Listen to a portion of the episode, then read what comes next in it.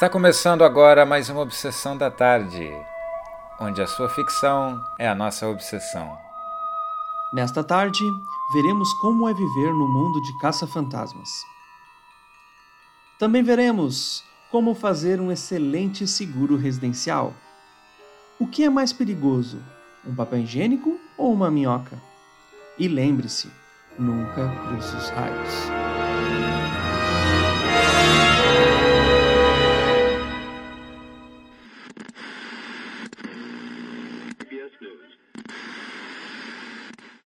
Eu vi uma assombração lá no porão. Vou ali investigar. Ah, mano, não é melhor só chamar os casos fantasmas? Para, cara. Não viaja. Vou ali dar uma olhada. Não tem que ter medo de nada. É assim que as pessoas morrem em filme de terror. né? Por que, que a gente só não chama eles? Eles são qualificados exatamente para isso. Fala sério, cara. Eu tenho uma lanterna. Não preciso de mais nada para vencer um fantasma.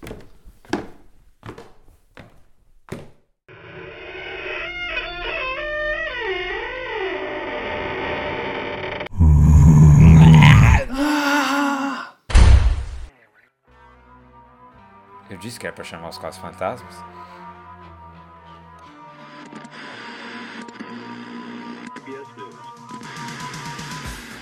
Fantasmas existem.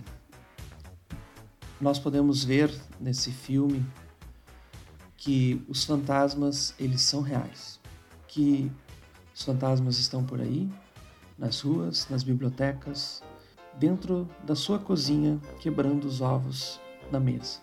Eles têm liberdade para fazer o que eles bem entendem.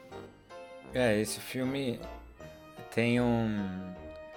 Apesar de ser um tom bem sobrenatural, ele tem algumas regras, né? A gente consegue ver que, por exemplo, animais também geram fantasmas, então é bem atrelado à vida. E algumas pessoas mantêm, ou alguns fantasmas mantêm a característica que eles tinham no momento em que morreram, né? Como a bibliotecária, primeiro fantasma que a gente vê, tá, está trabalhando, por se assim dizer, né? Sim, exatamente. Ela, tá- ela continua trabalhando ali e chega o pessoal ali, os caças fantasmas, e invadem o, o trabalho dela. Né? Ah, Estão é, ela fica, a rotina de trabalho. ela fica muito irritada, o que eu entendi. Não devia ser uma bibliotecária É. muito agradável. Sim, a gente tem aquele taxista também que, incrivelmente, né, numa, numa era hoje que a gente tem cercado do, de, aplicati de aplicativos para carona, né, ah, a gente tem aquele taxista ali ainda exercendo essa velha função e mesmo depois de morto ele volta e continua exercendo a sua função com bastante destreza. Os ossos do ofício, né? Exatamente. Então, ó, eu- não existe muito um padrão dentro dos fantasmas. O que eu notei é que eles são, dentro do filme, eles têm.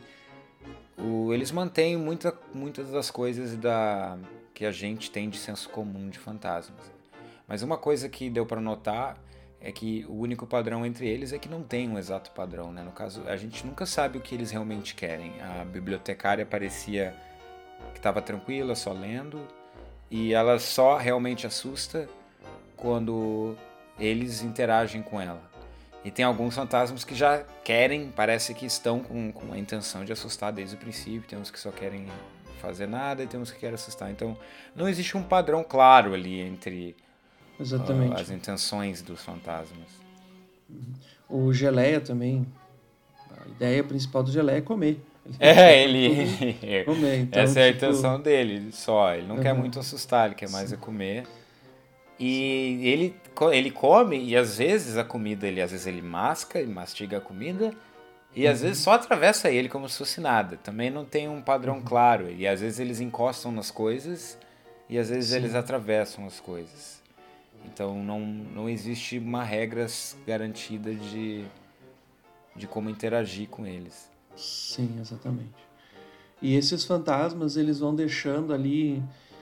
Ah, muitos deles vão deixando marcas, né? Que são o que é o ectoplasma, né? E por onde eles passam, deixa o seu rastro verde, né? A gente tem e é um material que ele pode ser estudado, que ali pode ser investigado e visto e para entender um pouco mais do que que é aqueles fantasmas, né? Mas pela quantidade de fantasmas que, que o mundo inteiro gera, né? Porque é um estoque infinito. É um estoque infinito de, de, de geração de fantasma. Ao mesmo tempo, também há um estoque infinito de geração de ectoplasma. Então a gente tem. A gente, provavelmente a gente tem um mundo com ectoplasma por tudo quanto é canto, né? Quase como se fosse no jardim e tentasse não pisar nas cacas do cachorro. Tu tem que é, desviar dos ectoplasmas tem sempre gente dos, morrendo dos fantasmas. E não pareceu que os fantasmas têm validade, por assim dizer. Pode ter um fantasma de mil anos, de cem anos, de cinco anos atrás. E todos eles geram interações com o mundo real, geram ectoplasma. É uma questão de tempo até o mundo inteiro ter uma camada rígida, metros, metros de camada de ectoplasma. É realmente uma questão de tempo. Eu imagino que se todos os humanos morressem em, em alguns 100 anos ali, em alguma centena de anos, já está tudo coberto de ectoplasma, que não ia ter ninguém para limpar e os fantasmas iam tá passeando pelo mundo.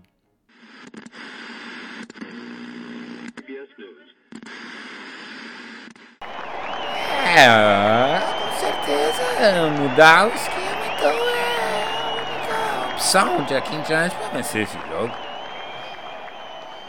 É, é, mas vamos, vamos ver o que acontece agora no próximo jogo. Uh, vamos agora falar com o Geraldo, nosso patrocinador. Cansado de ectoplasma pela sua cozinha? Use Mr. Ghost Tira ectoplasma com uma passada. Uau, limpa mesmo! Mr. Ghost. Assusta de tão bom.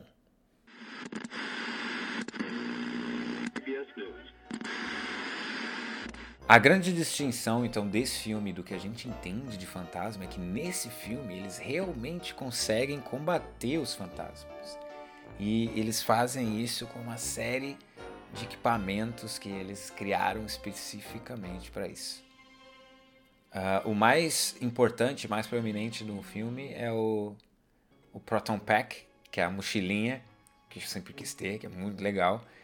E essa mochila então dispara um raio que consegue atingir, no mínimo, talvez causar dano, se é que existe isso no fantasma, mas consegue atingir e prender um fantasma.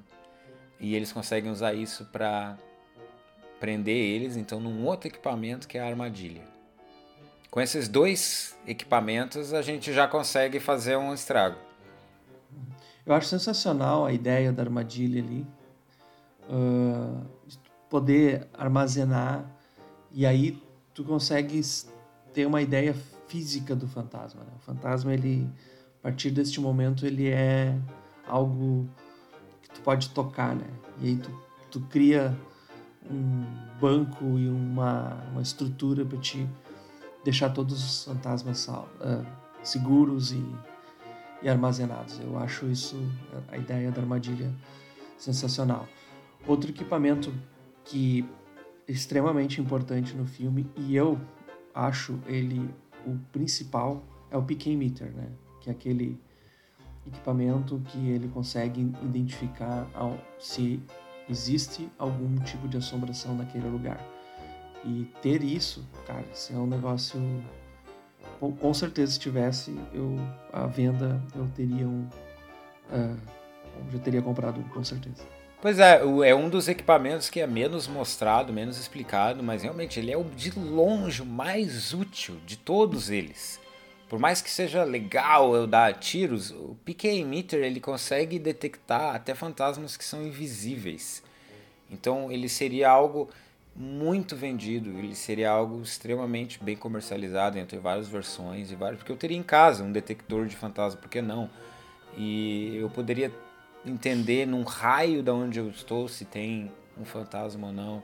É, seria imprescindível para para residência, para proteção de, de algumas casas. O...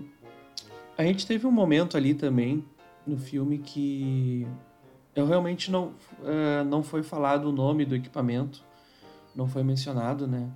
Mas eu né, chamei ele de escorredor de massa na cabeça.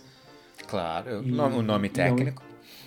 Sim, totalmente, né? Então eu também achei um equipamento fantástico, né?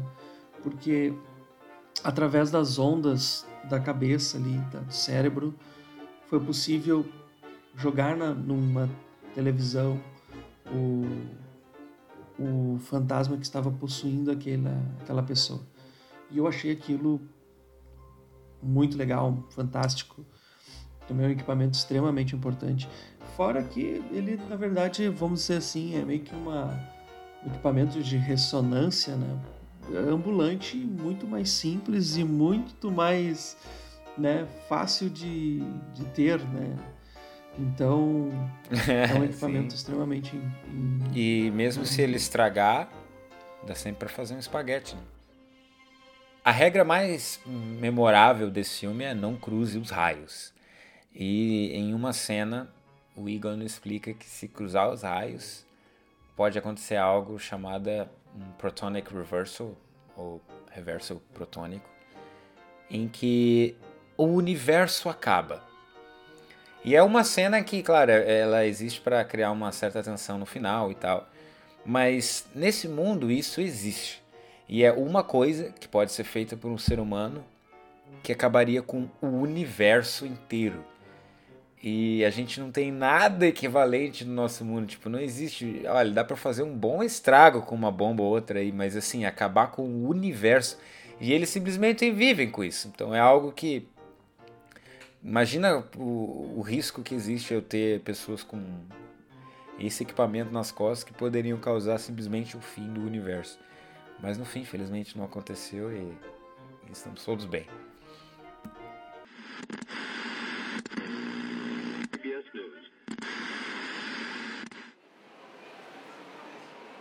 Próximo, por favor. Boa, boa tarde. Documento, por favor. Ah, sim, só... Aqui, está.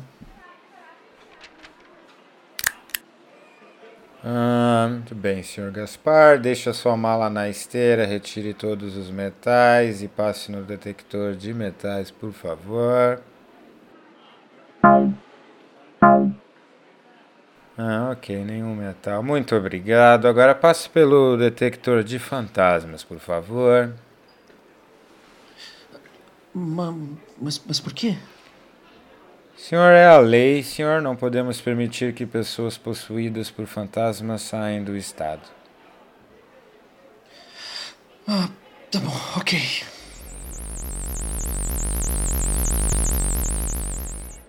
Felizmente, senhor Gaspar, o senhor está possuído.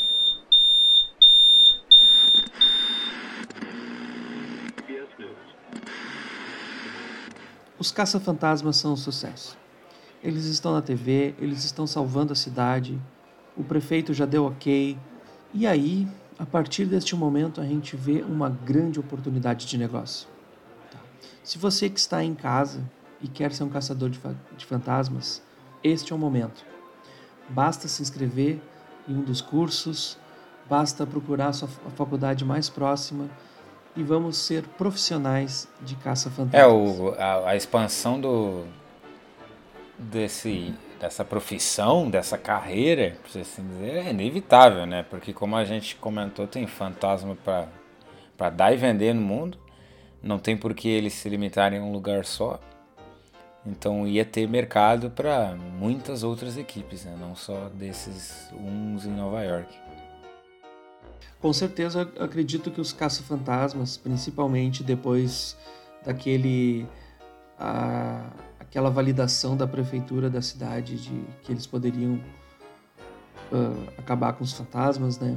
As outras prefeituras e, e governos de estados e países com certeza colocariam, né? Como assim como hoje temos policiais, bombeiros, né? Com certeza os caça-fantasmas seriam de eh, utilidade pública, né? Seria algo necessário para todas as cidades. Ah, sim, ia ter fiscalização, regulamentação, porque é algo que vem muito da segurança das pessoas, né? Então, nesse filme o inspetor de segurança da prefeitura é visto como um vilão, de certa forma, mas ele seria um tremendo aliado em, em muitos desses casos né, da, da, da cidade. É, e não só na linha de frente ia ter forma de se defender de fantasmas, né? Nós no filme é mostrado que é um ataque meio que recorrente, é um aniversário da morte de um vilão, tem todo um esquema. E isso, se alguém prestar realmente atenção, poderia ser de uma forma previsto, né? Ou no mínimo a gente poderia se preparar para certos eventos fantasmagóricos, se, se assim a gente poderia dizer. Ah, um dos cargos desse mundo, então, seria exatamente esse. Uma pessoa que é encarregada possivelmente talvez da prefeitura ou de alguma agência, encarregada em chutar quando que vai dar merda, né? Quando que vai acontecer algo ruim. Alguma invasão fantasmagórica de, de tal período que sempre acontece, ou nessa área, ou está se aproximando, algo mais ou menos como uma previsão do tempo. A gente ia prever eventos de fantasmas, né? Ataques de fantasmas ao invés de prever se vai estar tá chovendo. É. Ao invés de tá olhar para o céu, a gente ia ler Sim. livros de história, ia ver, tipo, ó, oh, mas olha só essa divindade aqui, ó, de vez em quando aparece. E, e vamos se preparar. E seria bem legal, porque na televisão, né?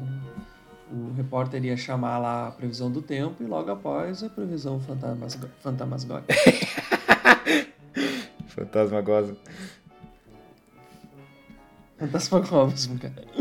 Uh, e seria bem legal, né? Porque no telejornal da, do final da tarde, né? Seria apresentado a previsão do tempo e depois a previsão dos eventos fantam... fantasmagóricos. Fantasmagóricos. É, é. Fantasmagóricos. é, a gente está esperando 2 milímetros de chuva e 5 centímetros de ectoplasma hoje.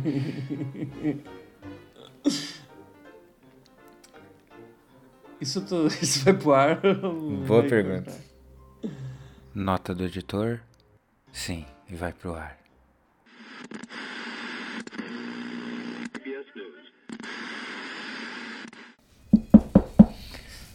Uh, bom dia, senhor Arnold. O senhor queria falar comigo? Uh, Sente-se, Reginaldo. Precisamos conversar. Você foi contratado para prever ações dos fantasmas para que a cidade possa se preparar, não foi isso?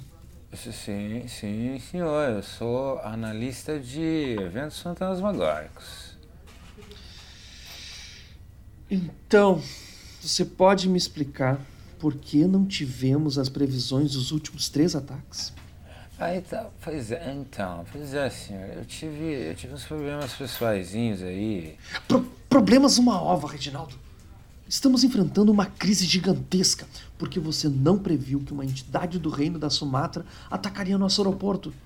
Mas, senhor, senhor, é minha vozinha, tá? É minha vovozinha. Cala a boca, Reginaldo. Você não preveu que a cada 300 anos o rei viking Stokens da Finlândia ressurge do mar e aparece no nosso porto. Cara, eu tô cansado disso. Você está demitido.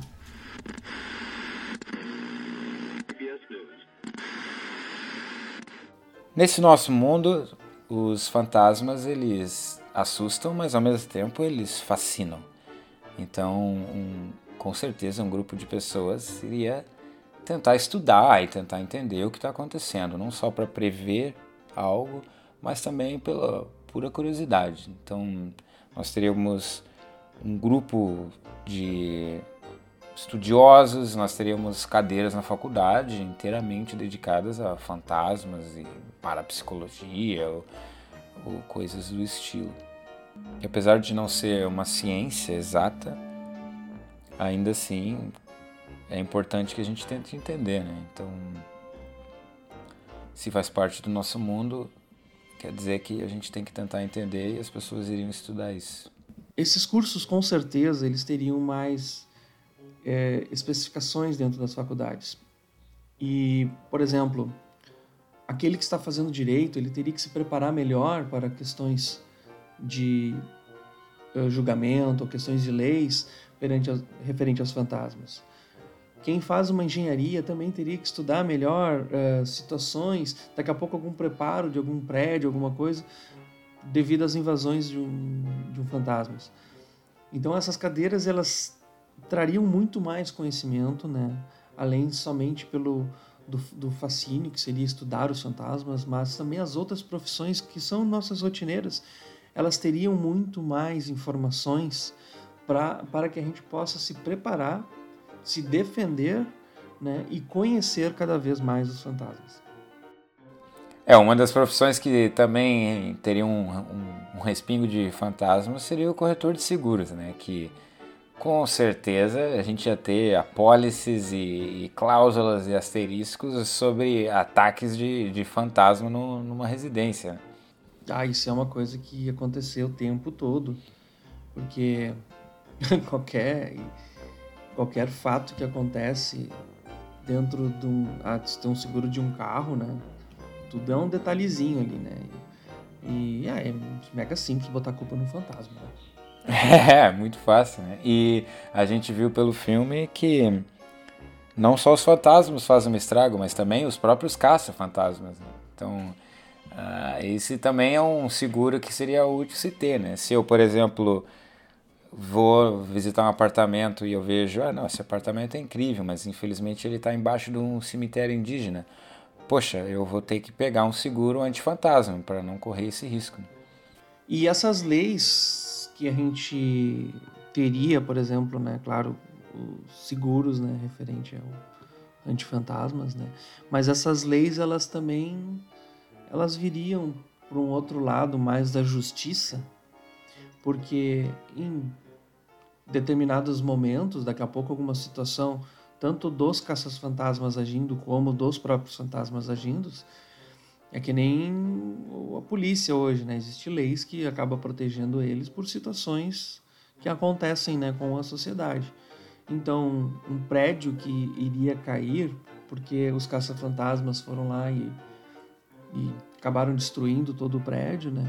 Com certeza os advogados eles teriam uh, momentos que eles poderiam defender, né? O dono de um prédio poderia processar um grupo de caça-fantasma porque destruiu o prédio deles. Mas aí o advogado uhum. entraria com ação para defender, diz não, mas os caras estão protegendo esse prédio. Foram os fantasmas, foram os fantasmas. Eu imagino que ia ser algo relativamente comum em, em muitos casos aí. Não, não é que foi, foi fantasma.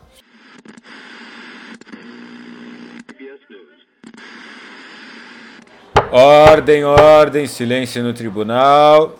Palavra agora com a defesa.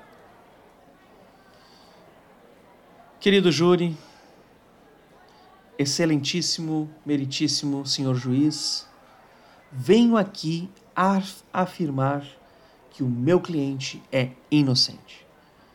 Quem matou a vítima foi um fantasma.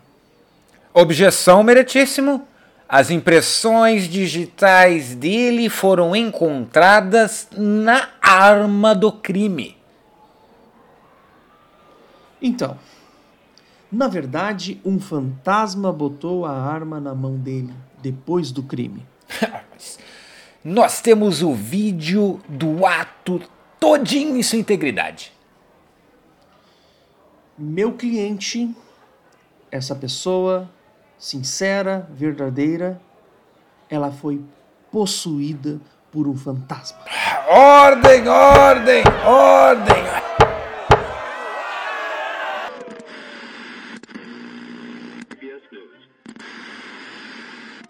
No final, os nossos heróis eles enfrentam um monstro gigante que é fruto da imaginação de um dos nossos combatentes. Gozer, o vilão, ele pede para escolher. E naquele exato momento, todos eles não pensam em nada, né? mas um deles pensa num monstro de marshmallow. Talvez bem sábio, né? Porque era um monstro fofinho, bonitinho, mas acabou, né, gerando um grande estrago né, na cidade, porque o monstro virou gigante. É, apesar de ele não ter dado muito certo, a ideia dele é bem sólida, né? Então ele pensou em algo inofensivo, pequeno, né, fofo, uh, que ele não sabia que ia, ia vir enorme, né? Sim. Mas se a gente tivesse a oportunidade agora que a gente sabe o que, que vai acontecer, a gente poderia forçar e pensar em coisas já um pouco mais fáceis para a gente lidar, né? Ah, com certeza, com certeza. Se a gente estivesse nessa situação, a gente tem que escolher outros anima outros monstros, né, outros seres que seriam muito mais fácil de, de enfrentar. Né? Eu, por exemplo, nós poderíamos pensar num, num Gasparzinho. Eu penso que o Gasparzinho é um personagem também, só que ele é um fantasma. Então, poxa, a gente já tá ali com equipamento para caçar fantasma, tá tudo alinhado. Aí o tamanho dele não muda muito e ele ia atravessar Sim. as coisas tranquilo. É, a gente atirava nele, botava na armadilha, ó. Trabalho feito. E além de tudo, ele é um fantasminha camarada, né? ele é camarada. Embora o do o Marshmallow, não, não sei se ele era ele era maléfico, acho que ele se tornou meio, meio escroto. se, tornou, se tornou mal, né? Um outro um outro monstro que eu pensaria, né, pode até parecer estranho, mas eu acho que eu pensaria numa minhoca. Uma minhoca não tem braço, não tem perna, ela ficaria ali se mexendo, né, no meio de uma avenida. Então, se pega uma avenida gigante, ele não teria nenhum problema. ela ia ficar seca no asfalto, né? Eu imagino. Não interessa o tamanho, né, da minhoca, ela ia ficar seca no asfalto, ia ser tranquilo.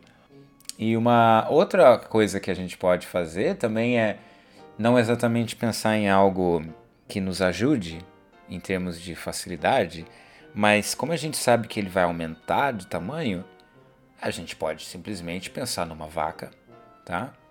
E daí depois, meu amigo, é churrasco por um ano garantido. Porque uma vaca, uma vaca de 30, 40 metros. Ou, ou, ou frango também. Um né? frangão, por que não, né? Imagina. Sim, galeto liberado. Imagina, e o que dá de pena ali é carnaval por seis anos, fantasia. Sim. Eu acredito ali que qualquer, qualquer alimento seria extremamente útil, na verdade, né? Claro, a gente até podia convidar esse, esse vilão para dar uma passada ali, sempre de vez em quando. Trazer um galinhão Exatamente. no churrasco.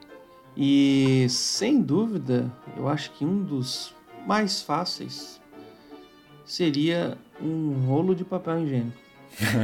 claro, claro. Poderia ser perigoso inicialmente porque ele cairia, mas ele cairia num lugar só, depois ele ia ir rolando. E normalmente um rolo de papel higiênico tem né, um normal tem 30 ou 60 metros, a gente pode multiplicar isso, seria 30 quilômetros, 60 quilômetros. Claro, é só, é, só não e... pensar na folha dupla, que tá, tá Exatamente, é. Pensar naquele bem baratinho, né? Aquele bem. É, o mais barato, é, aquele, escola pública. Aquele. É. É, exatamente, né? Aquele que é meio, meio cinza, assim. E. E qualquer coisa se joga água em cima e deu, né? Ele vai se dissolver. Porque o, nenhum... o vilão, ele não cita que precisa ser algo vivo. Ele só diz escolha a forma. Então, eu não vejo por que não. que um papel higiênico seria um ótimo vilão para enfrentar, sem dúvida.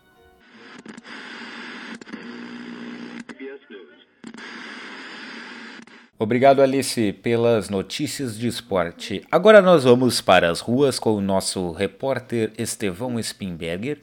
Como está a situação no centro, Estevão?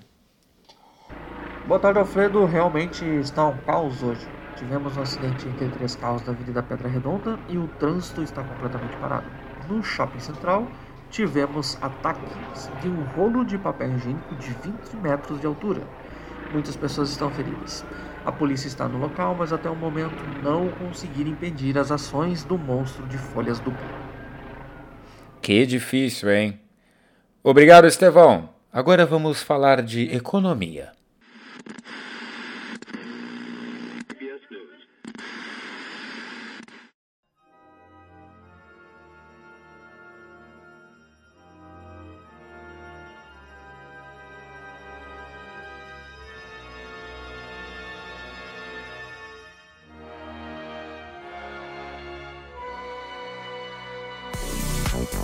Essa foi mais uma Obsessão da Tarde. Se você é obsessivo, acesse o nosso site www.obsessãodatarde.com.br. Também não esqueça de nos seguir no Facebook e no Instagram. E claro, não deixe de mandar um e-mail para oi@obsessãodatarde.com.br. Eu sou o Alisson. Eu sou o Jonathan. Boa tarde. Boa tarde.